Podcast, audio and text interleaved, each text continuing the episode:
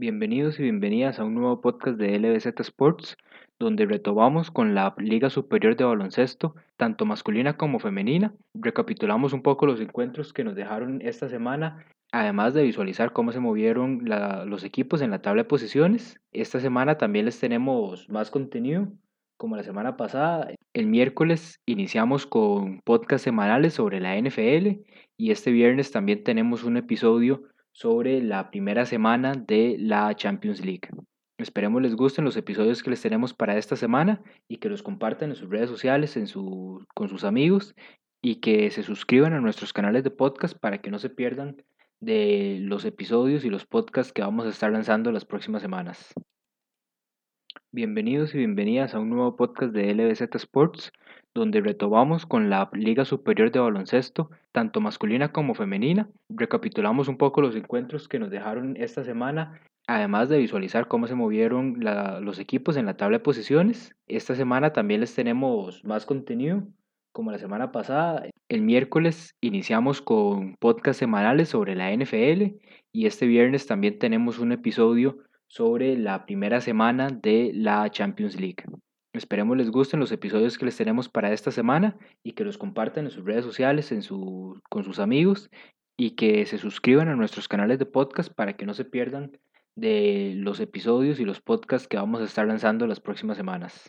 Bienvenido Carlos otra vez a un resumen de la Liga Superior de Baloncesto aquí en Costa Rica y cómo viste vos la jornada de esta semana. Bueno, primero que todo, David, pues muchas gracias por la invitación de nuevo. Eh, en este caso, pues gracias a Dios tuvimos una jornada pues completa, se dieron a, a, jugar los siete partidos que siempre están pues, presupuestados por parte de la federación para todo este fin de semana. A mi parecer, hubo dos grandes ganadores en la, en la rama masculina y hubo un, una gran ganadora en la rama femenina y un equipo que todavía pues mantiene un, un paso bien firme en la Liga Superior de Baloncesto Femenina. Contame cuáles son esos equipos. Me imagino yo que Siquirres es uno de esos grandes ganadores de la jornada masculina que esta semana pues logró, jugó dos veces y logró dos victorias. Y empecemos entonces con el primer partido de Siquirres, que enfrentaban el jueves a las 6 de la tarde a un Code Alajuela, que recordamos tal vez en el primer episodio de la primera jornada que mencionábamos que Alajuela no, no es un equipo con altura, pero bueno, ya ahora con varios refuerzos, como mencionábamos la semana pasada con Juan de Dios y, y con Joseph Delgado, eh, habían empezado a reforzarse.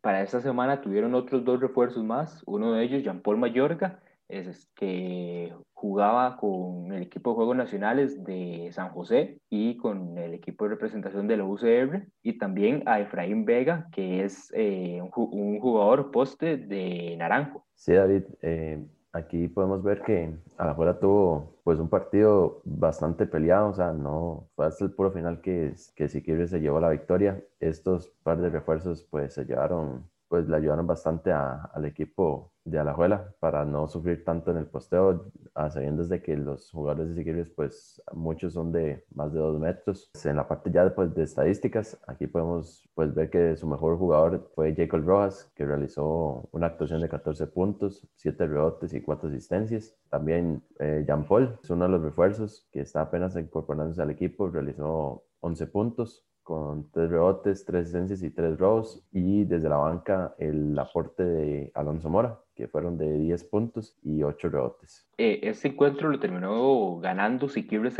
86 a 63 y eso fue más que todo un, un regreso en ese último cuarto donde por en realidad Siquibres por la mayoría del partido fue, fue perdiendo y a la juega que tenía pero una ventaja muy muy corta de 2, 4 puntos en, en, a lo largo del partido y Siquibres es el que logra, logra darle vuelta el marcador para ganar, sacar la victoria. Carlos, ¿vos qué sentís que fue lo que le, lo, lo que le dio la victoria a este equipo de Siquibres? Primero que todo, había, hay que mencionar un jugador importante que añadió Siquibres pues esta semana para estos dos partidos que fue Rainier Archer. el mismo Clifford lo estaba mencionando en la transmisión de demás el jueves, que Rainier Archer era un jugador de, de, mil batallas que tiene mucha experiencia y esa experiencia de, de Rainier pues ayudó en palabras sencillas a Siquibres a, a llevarse la victoria.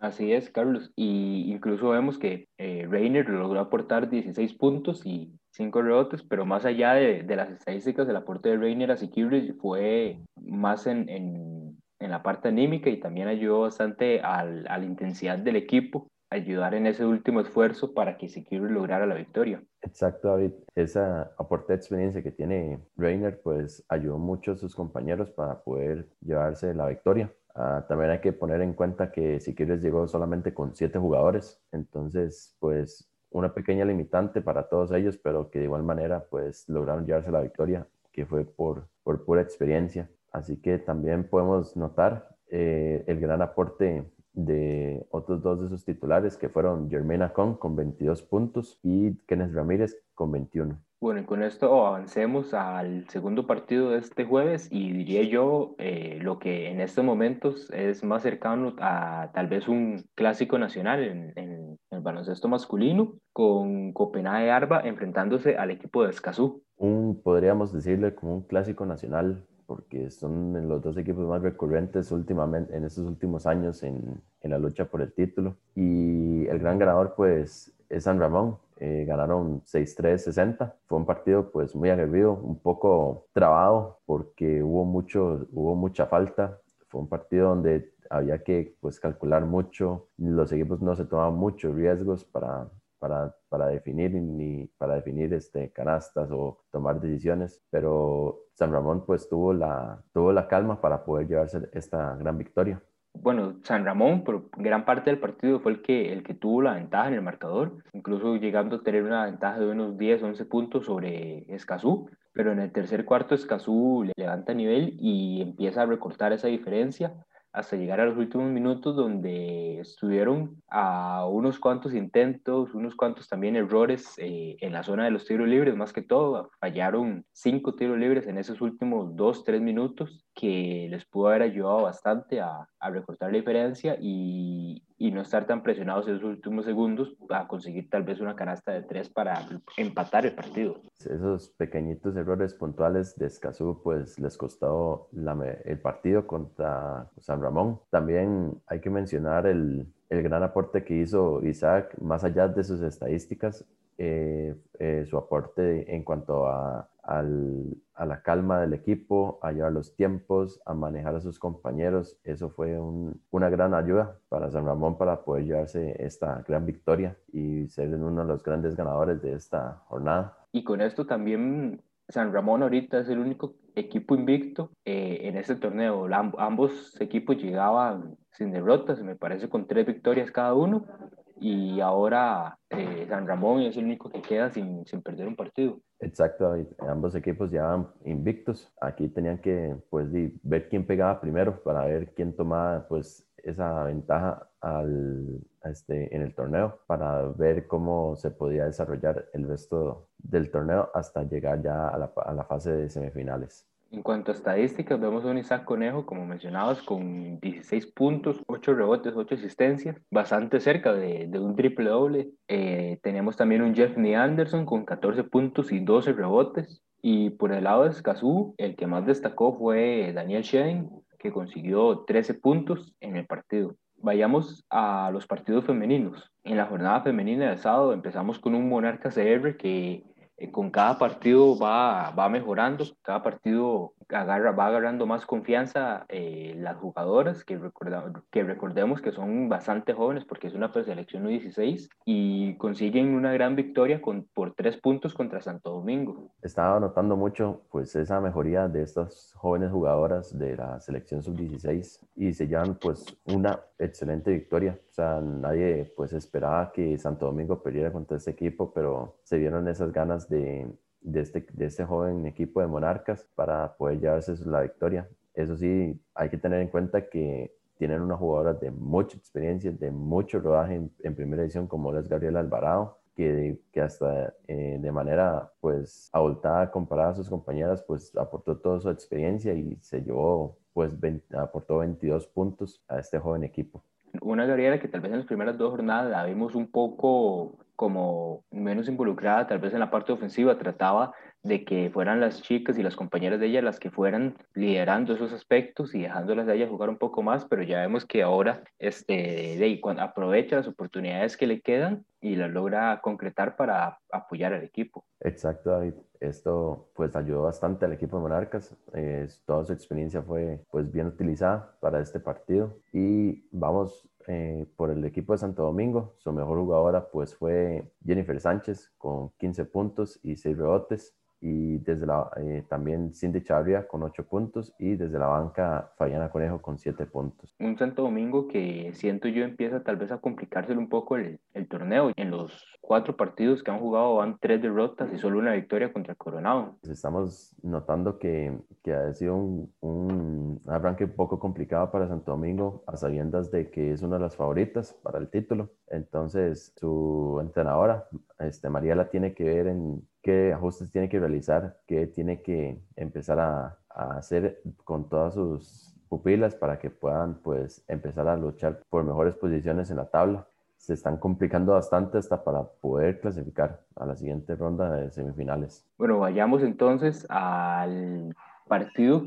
llamado también clásico, eh, pero en la rama femenina entre Copenhague Arpa, San Ramón y Coronado. Eh, había que ver quién era pues la que pegaba primero en este caso. Sabíamos que pues Coronado ya había perdido un partido contra Santo Domingo, pero eso no le quitaba pues el mérito de que pudiera ganarle a San Ramón y así fue el caso. Le ganó 70-59 Coronado a San Ramón Aquí podemos ver que hubo pues una lucha este, pues durante todo el partido de ambos equipos, no hubo ventajas máximas tan abultadas. Bueno, solo San Ramón que tuvo una ventaja de 15 puntos, que Coronado la supo pues este, recortarlo y ya y en el tercer cuarto y poder llevarse la victoria. Y fue un partido que en el que Arpa en los últimos minutos es como que se le empieza tal vez a complicar un poco más el, la ofensiva no logra conseguir los mismos, las mismas oportunidades y Coronado aprovecha con también una muy buena defensa y empezar a contraatacar en esos últimos minutos y es ahí donde sacan la diferencia. También recordar que pues en este partido el entrenador Mario Late no, no se pudo presentar porque fue expulsado la semana pasada y entonces Adrián Peralta eh, llegó a, a suplirlo para este partido. Eso pues llegó a, a verse un poco en el debacle de San Ramón y más que todo, como lo decías David, en los últimos minutos. Ya entrando pues en la parte de estadísticas, aquí vemos en la parte de San Ramón el gran aporte de sus dos pilares, como lo habíamos mencionado la semana pasada, que Mariela realizó una actuación de 23 puntos y 9 rebotes. Por la parte de Silvia, eh, realizó 16 puntos y 4 rebotes. Viendo el lado de Coronado, pues Natalia Galvez es la, la principal líder del ofensivo para este partido con 24 puntos y 3 asistencias. Y también eh, Sofía Jiménez, que la mencionábamos la semana pasada, que fue una jugadora que cambió prácticamente el partido para Coronado y que lograran sacar la victoria eh, con 13 puntos en ese partido y la, la posta experimentada, la panameña Seida Zorilla, con 13 puntos. Exacto, David, pues la, aquí la experiencia de sus jugadoras como Natalia, como Sofía, como Zorrilla y Mónica Malazzi, pues le dieron la victoria a Coronado. Era un partido pues muy complicado y Coronado pues supo llevar el partido de, de menos a más y lograron pues llevarse la victoria al puro final del partido. Vamos con el último en la rama femenina. Carlos, no sé si este es el equipo que, que vos llamabas sorpresa ahora al inicio de, de, este podcast. Heredia lleva ya tres victorias y solo una derrota contra Copenhague Arba y ahí, ahí está peleando por esos primeros lugares, esos primeros puestos en este, en este campeonato de, de Liga Superior Femenina. Exacto, David. No es tanto sorpresa, sino que tienen un paso firme. Eh, se le está notando pues cada vez más cómo, cómo están jugando ellas. Este partido pues lo jugaron pues de una manera casi que perfecta. O sea, tuvieron un, un paso pues bastante arrollador durante todo el partido lo que notamos pues fue sus tres grandes figuras, como lo fueron María Paula Cervantes, que realizó 16 puntos, que fue un, uno de los puntos altos, Ariana Mora, que realizó 16 puntos, 9 rebotes, y Alison Torres con 15 puntos y 7 rebotes y 5 robos. Por parte del el equipo de San Carlos, vemos a una Carolina Quesada y Mariana Bastos con 15 puntos cada una, y una Vanessa Zamora que anotó 12 puntos desde la banca. Eh, importante mencionar, y siento que aquí es donde igual el, el, coach lo mencionó en la conferencia de prensa, es lo que les ha afectado un poco más y es lo que definió este partido, es el aspecto de los rebotes. Vemos este, en rebotes defensivos, San Carlos logró 29 rebotes totales y vemos el lado de Heredia, fueron 20 rebotes ofensivos. Entonces, digamos, hay una muy, muy corta diferencia y eso fue algo que Heredia aprovechó y cuando los tiros de afuera no entraban, prácticamente en todas las jugadas quedaba el rebote y quedaba la oportunidad para las heredianas de, de concretarla con una canasta cerca del aro de, dos puntos. A San Carlos le ha costado bastante el inicio del torneo. De hecho, no ha, todavía no ha conseguido la victoria, pero sí, al menos ya empieza a haber un poco más de, de química entre sus compañeras. La banca es la que tiene que hacer un poco más de, de conexión con todas las demás del equipo para que no puedan tener este, este tipo de fallos durante los partidos. Vamos con los partidos masculinos de este sábado. Heredia se enfrentaba al equipo de San Carlos y vemos en este partido tal vez un San Carlos que eh, integró a un, a un, nuevo refuerzo, Javier Chacón, eh, jugador y de San José en los Juegos Nacionales del año pasado. Y aquí yo siento que, digamos, San Carlos lo integra Javier, Javier es un gran jugador, pero yo siento que la habilidad de San Carlos en las últimas fechas ha sido la, altura, la estatura y el, y el posteo, y entonces tal vez ahí uno hubiera pensado que tal vez hubieran tratado de conseguir un jugador para esas zonas y, y, no Javier que es, que es más distribuidor, es más en la zona perimetral, que es donde tienen bastantes jugadores ya. No hay que desmeritar a Javier, es una gran incorporación, es un jugador muy inteligente en la parte ofensiva tiene pues mucha visión de campo para hacer pases, para tirar también es muy efectivo. Y también hay que pues mencionar la falta de estatura, la defensa es algo que todavía le está fallando más a San Carlos en estos en estos partidos. Y ya entrando pues en la parte de, estadísticas, aquí podemos ver que, que, Jorge Murillo realizó una actuación de 16 puntos y 5 rebotes, eh, Jaime Alfaro con 15 puntos y Jorge San, Santiesteban con 17 puntos y 6 rebotes. Y viendo aquí las estadísticas del equipo herediano, y es lo que, es lo que mencionábamos, de que la estatura eh, de San Carlos eh, ha sufrido en estos últimos partidos y vemos una Mira Alvarado con 21 puntos, bastante de ellos desde, desde la pintura y la zona de los tiros libres cuando no lograba concretarle, le hacían falta, entonces, y es donde vemos que San Carlos pues ha, ha, sufrido en ese aspecto. El tridente de experiencia de, de Heredia fue el que dominó este partido contra San Carlos. De hecho, tuvieron una ventaja de 18 puntos que no fue pues bien aprovechada por parte de Heredia y Fonde San Carlos pues logró recortar en el marcador. Se pusieron tal vez como a tres puntos eh, San Carlos, pero la experiencia de estos tres jugadores pues llevaron la victoria Heredia. Aquí podemos notar que Ernie, que fue el que más jugó del equipo herediano con 36 minutos, realizó 18 puntos y 5 rebotes. Y por su parte, Daniel Simons arrancó desde la banca para darle pues, más fogueo claramente a, a todos los jóvenes jugadores de Heredia.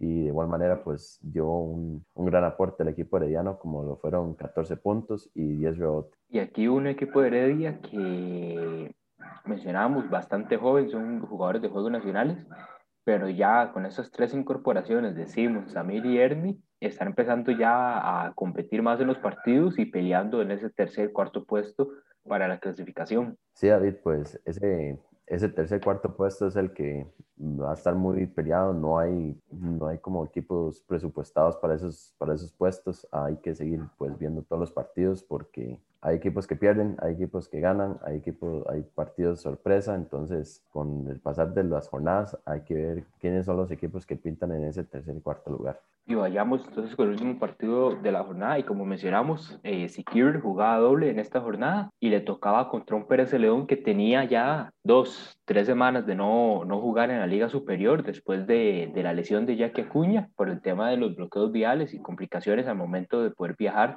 desde Pérez de León hasta el Colegio Panamericano. Tenemos un partido que en realidad estuvo muy, muy peleado hasta tal vez los últimos dos, tres minutos donde Siquibres se empieza a separar el marcador y también tenemos otra incorporación al equipo de caribeño en Harold Mitchell. Fue un partido donde tuvo pues muchas emociones, fue un partido muy parejo, más allá de que los dos equipos pues tuvieran pues muchos errores puntuales en, en, el ataque, pues Siqueiros tuvo la, la, la, mayor, la mayor parte de la calma y también experiencia para poder llevarse la victoria. Y ese, estos errores puntuales que mencionas, pues uno de ellos, los tiros libres, un partido que Siquibres lanzó un 58% de sus intentos y mientras que los, los peseteños lograron 65%, unos porcentajes bastante bajos en este partido y que fue un factor vital para cualquiera de los dos equipos eh, en el partido.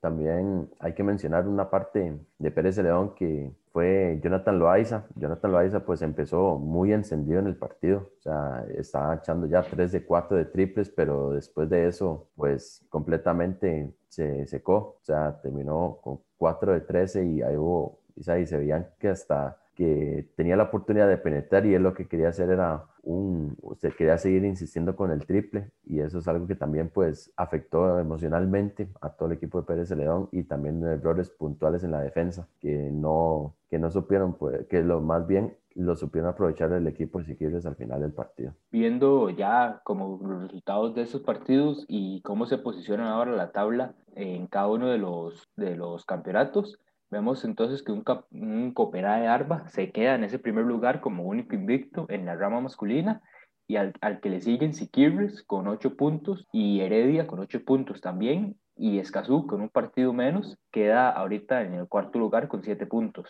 Y en cuanto a, la parte de femenino, aquí podemos ver que el líder del torneo es Azoeva Heredia con 7 puntos, empatado también con Coronado eh, después sigue el equipo de Monarcas, que más allá de que sean pues, jugadores muy jóvenes, eh, se han logrado pues, posicionar en entre los cuatro para las semifinales. Y San Ramón cae al cuarto lugar, teniendo en consideración de que debe un partido contra San Carlos. Y vemos a Santo Domingo que se está complicando, que está en el quinto lugar, está fuera de la clasificación por el momento, pero hay que esperar a ver cómo se desarrolla pues todos los demás partidos y ver si logran la clasificación o no. Así es, Carlos, y ahorita en ambas ramos queda todavía una semana más para completar la primera vuelta y después arrancamos con la segunda, la segunda parte de, este, de esta primera fase donde cada equipo pues se vuelve a enfrentar otra vez y a partir de ahí pues tendremos ya las, las semifinales y las finales de este campeonato. Sí, David, pues había que,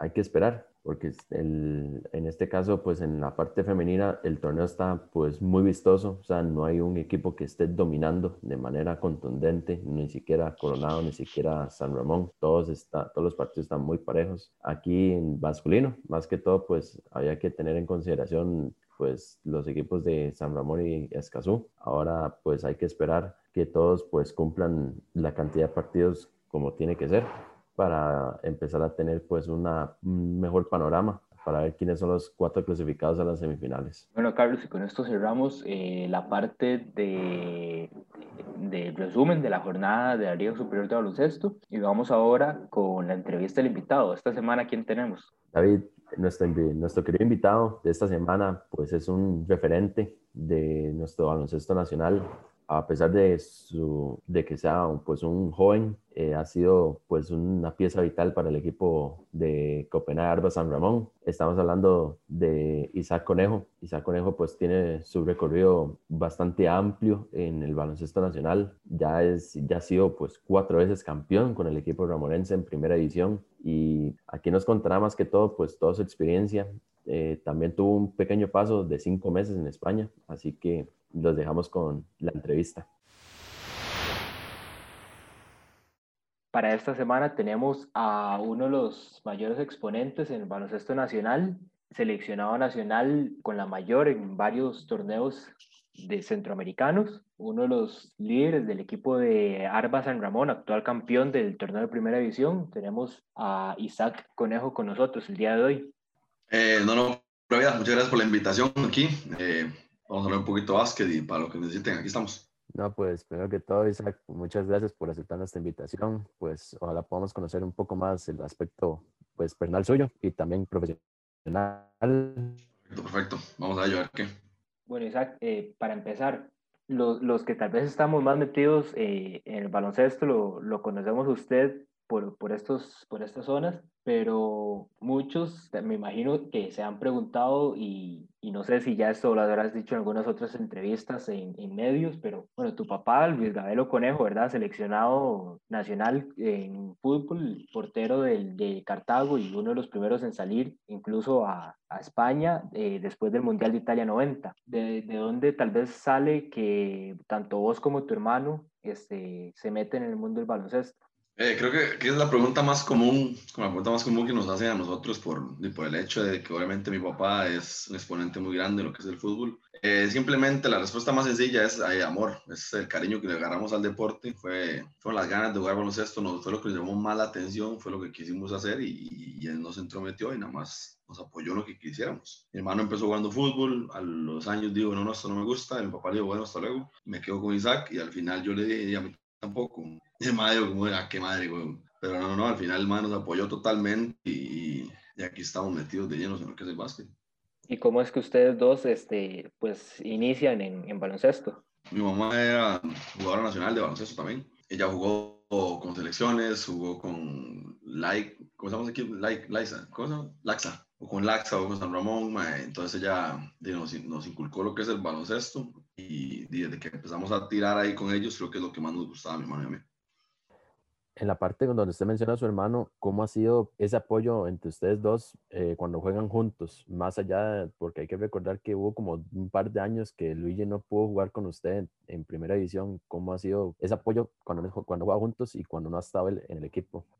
Okay, creo que eh, eso es gracioso, repetitivo obviamente, ¿verdad? Creo que cuando entrenamos en contra es sí, quién es el conejillo mayor, ¿ah? Eso es lo, lo vacilón de esa parte de entrenar, de entrenar en contra. Cuando jugamos juntos, creo que en el equipo muy pocas veces me reprochan o, o, me, o me reclaman cosas errores que yo estoy cometiendo y creo que él es como el de los, no decir los únicos, pero el que es el primero que me, que me reclama cuando estoy haciendo algo mal. Y es gracioso porque uno también se enoja porque como que uno no le estén diciendo cosas nunca y que llegue alguien y le diga, ¿qué está haciendo? Y cosas así. Entonces sí, pero, pero no, la, la parte de motivación es lo mejor, termina el partido, sea como sea el resultado, y de una vez nos llamamos a la noche o al otro día, o nos hablamos por mensajes de los errores que se cometieron y, y, de, lo, y de, lo, bien que hicimos los dos, o, o qué hace falta para ir mejorando. Y con, e, en esa relación de ustedes dos como hermanos, pues vos sos el menor, eh, Luigi, Luigi es el mayor, ¿verdad? Eh, yo también tengo un hermano menor, los dos también estamos metidos en el básquet y por lo general cuando son esos, tal vez esos unos contra unos entre manos o, o en, estos, en estos tiempos, por lo menos con ustedes, cómo era, cómo eran eso, estar en la casa y estar ustedes dos entrenando juntos o esa competencia entre ustedes dos que por varios años casi siempre el mayor es el que va a tener cierta ventaja sobre el menor, ya antes de que se igualen tal vez las condiciones. Desde pequeño y siempre jugamos uno contra uno, obviamente me pateaba todo, obvio, ¿verdad? Ya después, creo que cuando él se fue metiendo en sus propias cosas y yo seguí entrenando baloncesto, creo que los niveles fueron cambiando. Como que yo me metí más de lleno en esto, mi hermano se metió más en su trabajo, más en otros deportes, se casó, entonces él obviamente fue bajando un poco el nivel, pero él se pasó de ser un jugador principal, un jugador exponente en un equipo, a ser un jugador de rol. Y los roles que él cumple en el equipo creo que es más importante que muchos jugadores eh, exponentes que tenemos nosotros, ¿verdad? Ok, entonces él y yo somos jugadores totalmente diferentes. Por ejemplo, yo soy el jugador que tiene que dar la calma, que tiene que llevar los tempos del partido, el jugador penetrador y asistidor. Y él es un jugador totalmente diferente, es el mejor defensa, el mejor tirador, él es el que hace el trabajo sucio del equipo. Entonces somos dos jugadores totalmente diferentes, pero nos complementamos muy bien juntos. Sí, no, eso yo estaba hablando pues ayer mucho con mi papá, porque la vez que yo jugué contra su hermano, eso era lo que pues se caracterizaba mucho, la defensa, o sea, era un jugador, un jugador muy aguerrido y en la parte suya que es la parte de manejar tiempos, de tener más control de la bola, de dirigir a sus compañeros y eso es lo que pues se recalca mucho. Hay una parte de, de, mi, de lo que yo me acuerdo de, Juegos Nacionales que fue Juego Nacional de sus primeros de su primera medalla de oro de Juegos Nacionales que fue con Naranjo, no fue con San Ramón. Entonces, ¿cómo fue pues todo ese proceso? No, fue mi, fue mi segunda. Yo gané yo gané la primera medalla de oro con San Ramón. Yo gané con, con San Ramón en Escazú 2000, do, 2012.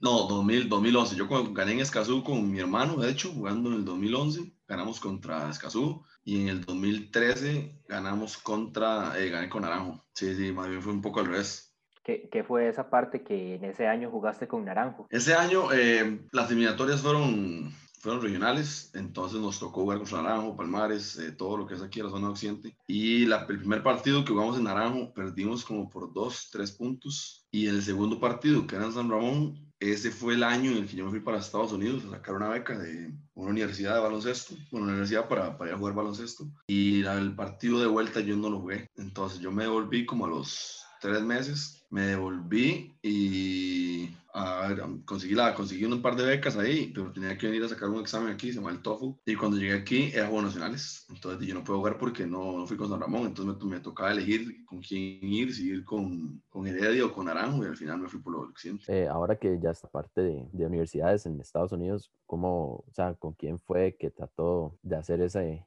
este, todo ese trámite para ir a jugar allá? Okay, yo, nosotros tenemos un entrenador que se llamaba Josh, Josh Erickson. Me imagino que todos van a saber quién es porque ha sido el mejor entrenador que ha tenido Costa Rica. Él dice que él vio algo en mí, algo en mí entonces dijo que quería apostar conmigo. Entonces me, me llevó a Estados Unidos, fuimos a, a, Oregon primero y hicimos un viaje bastante largo. Fuimos a San Francisco, fuimos a California, fuimos a un montón de lugares que eran cuatro universidades. No, eran cinco universidades. Lo que yo no sabía era que él lo había puesto propio del de, nivel de baloncesto, cada vez más elevado. Entonces, en las tres primeras universidades eh, entrené muy bien, me fue muy bien. Y en las otras dos eran división, división 2 altas o división 1. O sea, muy, muy buenos, era un equipo muy, muy organizado. Y en esas no recibí ninguna, ninguna mención, pero en las otras tres sí, estaban muy interesados. Cuando vine para Costa Rica, empezó el proceso de selección y Josh me hizo unos videos también de baloncesto. De hecho, está en YouTube y todo. Y él se la mandó un par de universidades y la universidad que me quería de FIU, que me dijo, ocupo que haga ese examen para que se venga, se llamaba Weber, Weber University, era de,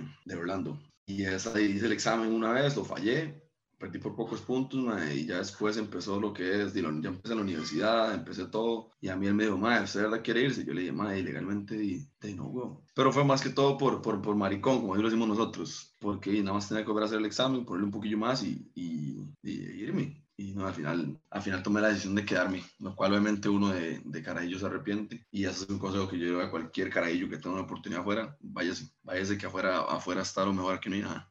Aparte de tal vez de esta, esta oportunidad que mencionaste ahorita con, con esta universidad en Orlando, eh, Weber, que has tenido algún otro chance como de salir, salir del país a jugar baloncesto, ahora ya tal vez como más profesional. Eh, yo no sé si sabían, yo andaba en España, yo estuve en España unos cinco meses. Eh, con mi mamá, cuando estuvo mi papá en Albacete, conocieron a una gente y están con una organización de baloncesto y estuve hablando con una amiga y le dijo como, el equipo aquí ya va a empezar, eh, necesitamos un que otro refuerzo, porque mi mamá le dijo, ¿por qué no se llevan a Isaac? Y empezaron a reírse y después dijeron como, no, en serio, ¿por qué no se lo lleva? Entonces ahí ella me, me dijo, Isaac, tengo la oportunidad de irse para España. Y yo al principio le dije, no, no, ¿cómo se le ocurre? Como España.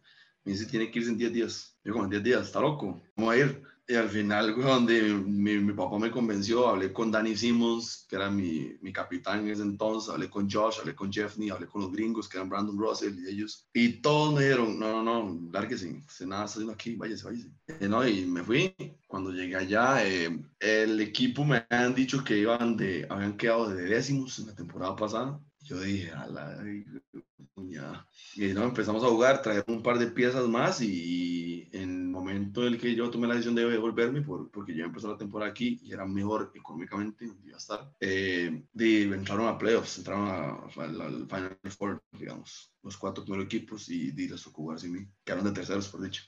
Tal vez ahora, cuando tal vez este torneo termine y, y tal vez en un, en un futuro, todavía está la posibilidad de que puedas volver con ellos o incluso ya habiendo jugado algún otro equipo de, que haya tal vez intentado con vos?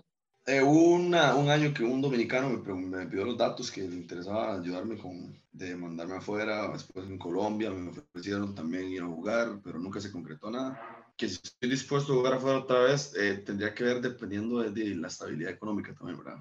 Ahorita estoy con unos proyectos de gimnasio, de entrenamiento funcional, entonces creo que estamos muy de llenos con eso. Entonces ahorita, ahorita no me interesa tanto lo que es el básquet, obviamente juego porque lo amo y porque es lo que nos gusta hacer y me gusta la competitividad, pero si me sale una oportunidad afuera, tendría que ser una, una oportunidad muy, muy buena, muy, grande para poder, para poder tener irme. Ok, Isaac, bueno, entrando ya la parte de selección nacional, el centroamericano 2013 que fueron aquí en Atillo. ¿Cómo fue pues ese llamado? Porque algo habían mencionado que usted tenía como que apenas 18, 19 años. Para algunos era casi como más o menos un desconocido, para otros decían que esa era la oportunidad suya. ¿Cómo fue pues todo ese proceso para, para esos centroamericanos que fueron aquí en Atillo? fue muy gracioso porque eh, hoy en día las elecciones se conforman por, por cualquier jugador, sinceramente. Eso es lo que, lo que hemos estado peleando, porque ahorita en la selección está cualquiera. Antes eran los 11 mejores jugadores del país y un sub-21 o un niño o un muchacho buenos finales que digamos que es el que tiene la, la proyección más grande para ser un buen jugador. Eso fue lo que sucedió ese año y eso fue lo que sucedió durante dos años más y después empezó a cambiar todo ese formato y yo no sé, el, la cambio de generación y echemos a este, aunque sea muy bueno, está muy viejo, entonces no tiene sentido, por ejemplo, echar, cambiaron de generación donde sacaron a Daniel Simons, a Chavarría, a Henry, que ellos se retiraron, pero algunos los echaron por, por, por vejez, que dicen ellos, pero por esa vejez todavía le pateaban, perdón la palabra, le pateaban las nalgas a todos en Costa Rica. Entonces, no tiene sentido eh, hacer una selección nacional de 11 jugadores de tabla para abajo y dejar a los más buenos, porque están muy viejos, afuera. Toda la competitividad del país nos va, nos, nos, nos va. Entonces, en ese entonces eh, me llaman a mí y di una felicidad grandísima. Y yo admiraba toda mi vida, miré a Chavarría. Chavarría es el mentor más grande que yo tuve en todas las selecciones nacionales. Tenía a Jackie Acuña, que era uno de los mayores anotadores de la liga. Tenía a Clifford, a Henry, a Kai, a Erno, a Dani Simons. Eso era un equipazo, un equipazo. De hecho, tuve muy, muy, muy pocos minutos, pero los minutos que jugué los aproveché al máximo, creo yo, y, y aprendí demasiado de figuras como Henry, como Kai y como Chava, que fue mi mayor mentor, como le digo. Y en los últimos torneos internacionales que has ido a jugar con esta selección, eh, si bien de los, los, nombres que, que, mencionas ahorita tal vez no, no, no, se comparan tanto, pero digamos, igual hay varios compañeros tuyos de equipo, eh, incluso contra algunos que jugaste ayer, Gabriel Moya, Roel Wilson, este, los dos hermanos Shedden. ¿Cómo has visto tal vez, como mencionas, todo este cambio tal vez generacional en estos últimos años con, con estos jugadores tal vez un poco más jóvenes. Es que es muy complicado, como lo estoy diciendo, hacer ese cambio generacional no, no sirve de nada, no sirve de nada porque la, la, competitividad baja y eso nos pasó en Nicaragua. O sea, nosotros venimos siendo hace muchos años de ser o el segundo o el primer equipo, mejor equipo de, Centroamérica. Estamos ahí peleando con Panamá, peleando duro con Nicaragua, eh, pero siempre hemos estado casi entre los primeros. De hecho, hemos sido campeones centroamericanos dos, dos veces y nos ha ido muy bien y hacen ese cambio generacional. Entonces nosotros por decirlo, los, los, más grandecillos, que son Moya, Roel, decimos, no, eh, hay que echarle frente, hay que representar al país, de y, y no queda de otra. Entonces uno llega a jugar con, con equipos como Nicaragua, como Nicaragua en casa, o como Panamá con todos los gringos nacionalizados panameños. Es muy, muy complicado. De hecho, ese campeonato quedamos de sexto, si no me equivoco. Nos fue muy, muy mal. Y nosotros decíamos, es que si no, así no se puede jugar si se hace ese cambio así de grande. Después hicieron totalmente lo contrario, que fue ahí hicimos el entrenador, y fuimos a Belice y ganamos el AmeriCup. Ganamos el AmeriCup, ganamos otra Centroamérica y, y, y, ya. Ya después de ahí no hay nada, de selecciones y hay que ver qué sucede. Por desgracia, esta pandemia hay que, hay que esperar a ver qué sucede con todas las selecciones nacionales. Ese, ese AmeriCup es el que, si mal no recuerdo, eh, les da a ustedes un boleto para, me parece, un, un, campeonato más, más, más a nivel americano y en un torneo donde incluso de, eh, era clasificatorio para el Mundial de Baloncesto y que hubo, hubo, un problema ahí. Sí, eso se trataba por, se trataba por, se trataba por ventanas. Entonces, nosotros pasamos esta ventana y íbamos a la que sigue, que era jugar como contra las islas. Y ganábamos esas a las islas, pasábamos a jugar creo que a América, pero no sé si el, del sur o una de esas, no me acuerdo. Y creo que una de esas ventanas, si ustedes ganaban, pasaba al premundial. Cosa que usted nunca en Costa Rica nunca ha pasado, solo la, la sub, sub 15, que fue la de Milton Jiménez, y, y, esa gente creo que fue la única que, que logró ese, ese campeonato. Eh, pasaron unos problemas ahí que, o sea, es muy difícil tocar ese tema ahorita para no salir rascando con nadie, pero, ok, a nosotros nos dicen que vamos a, a la ventana esa de Belice y nos dicen, si ganan, pasamos a la ventana de las islas. Entonces, vamos a jugar a Belice, ganamos, y nos dicen, no hay dinero. No sabemos si hay dinero para poder ir a la siguiente ventana, pero quedamos campeones. Nos dicen, no sabemos si hay, si hay dinero. Nosotros igual estamos ilusionados, seguimos entrenando y nos damos cuenta por la página oficial de Belice que dice Belice entrenando para la segunda ventana. Y nosotros decimos, pero, ¿sabe cómo, cómo, cómo? Si nosotros fuimos los ganamos, cómo ellos van a ir, no sé qué, y preguntamos todo, y nos, nos mandan a reunión a decirnos que es que no hay, no hay dinero, entonces regalaron el pase a, a Belice, que están enfocados solo en ligas menores y que en la mayor no les están dando mucha importancia, eso es lo que nos dicen a nosotros. Entonces, entonces ¿para qué nos llevan una ventana, nos ilusionan y después van a mandar a otro equipo que no, no tiene sentido para nosotros? Entonces, di, eso fue lo que eso fue lo que yo tengo entendido que sucedió. Si fue lo contrario, diga, que, me, que me digan qué fue lo que pasó, porque eso es lo que yo tengo entendido que sucedió. Sí, no, ese malestar suyo pues está generalizado en los 12 que fueron a jugar allá, a Belice, y, y lastimosamente pues es algo que no... Correcto. Ese, ese, es el sentir, ese es el sentir de lo... Yo estoy dando el, el sentir de los 12 jugadores que fuimos. Eh, bueno, Isaac, eh, entrando pues a la parte ya, ya de primera edición con San Ramón, ¿Con cuántos años fue su debut? Yo empecé a entrenar como Moncho cuando tenía 16 años, pero a entrenar, era cuando estaba chepón. Solo entrenar nada más era para ayudarles a ellos por, por si les faltaban jugadores, nada más, pero yo no estaba inscrito en el campeonato. El siguiente año, con 17 años, ya me inscribieron y jugaba muy, muy pocos minutos. Llegó Josh, que era mi entrenador del cole en ese momento, y llegó Josh y, y me, también me llamó a la primera edición y empecé a entrenar y entrenaba con él y entrenaba solo y llegó un punto en el que me, me, convocaron al partido y estoy yo sentado, creo que era contra Escazú, sí, era contra Escazú. Ahí jugaba Michael Jackson, jugaba Rainer Little, man. tenía un, equi tenía un equipazo, tenía un equipazo. Eh, perdón, el de, el de Limón, con Jake McKenzie, jugaba con todo, era muy, muy buen equipo y estoy yo sentado porque yo sabía que yo nunca jugaba, me quedé sentado y al minuto me dice Josh, eh, Rabbit, entre. La madre, yo iba corriendo para, para pedir cambio una tembladera de patas, una tembladera de patas, esa vara que yo no, no, no, eso no es posible, yo, ¿cómo estar jugando yo? ¿Qué está pasando? De hecho, me acuerdo que me dieron la bola y la, me temblaba la mano, todo. yo la, apenas yo agarré y la volví a pasar de vuelta, uf, todo desapareció.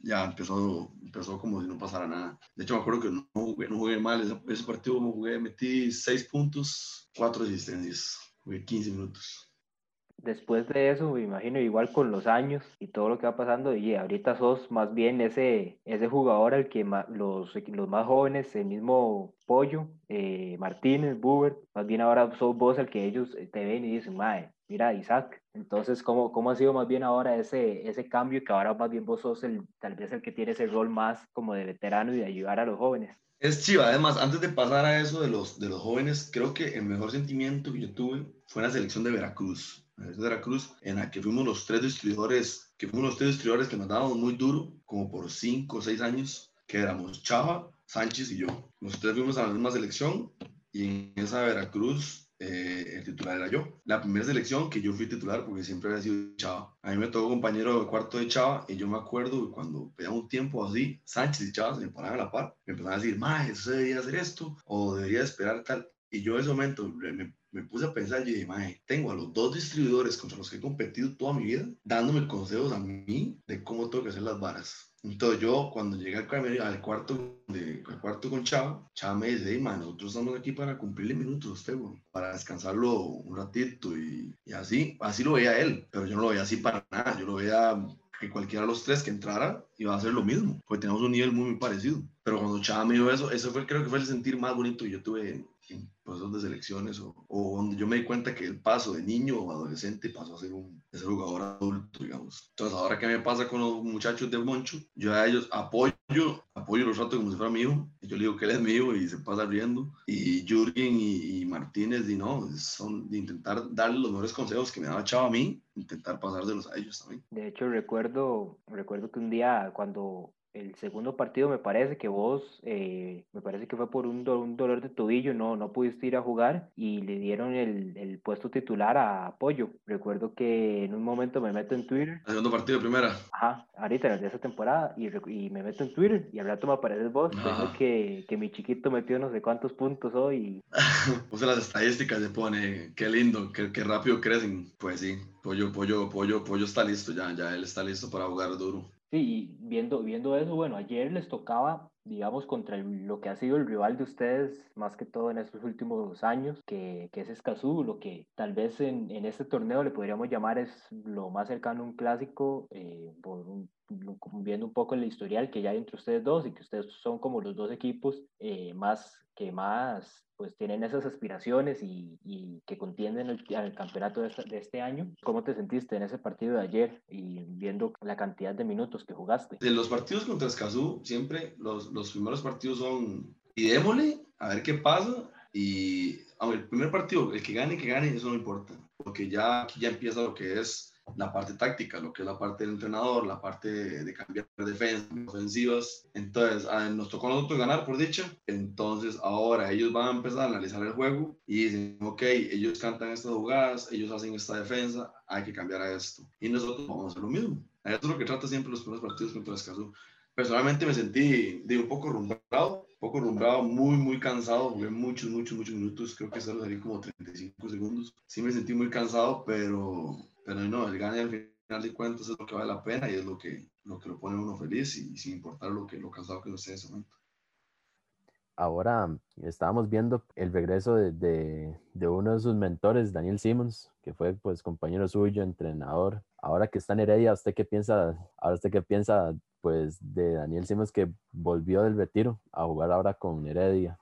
no, no, me parece muy bien. Eh, creo que el, el, formato de la liga lo, lo, lo, permite y creo que él, él siempre va a tener el nivel. Él siempre ha sido un jugador muy aguerrido, muy fuerte, tira muy bien y sea como sea, para Heredia va a ser un, un complemento muy importante. Dani, aunque esté en Heredia, antes del partido contra Escazú hablamos un rato.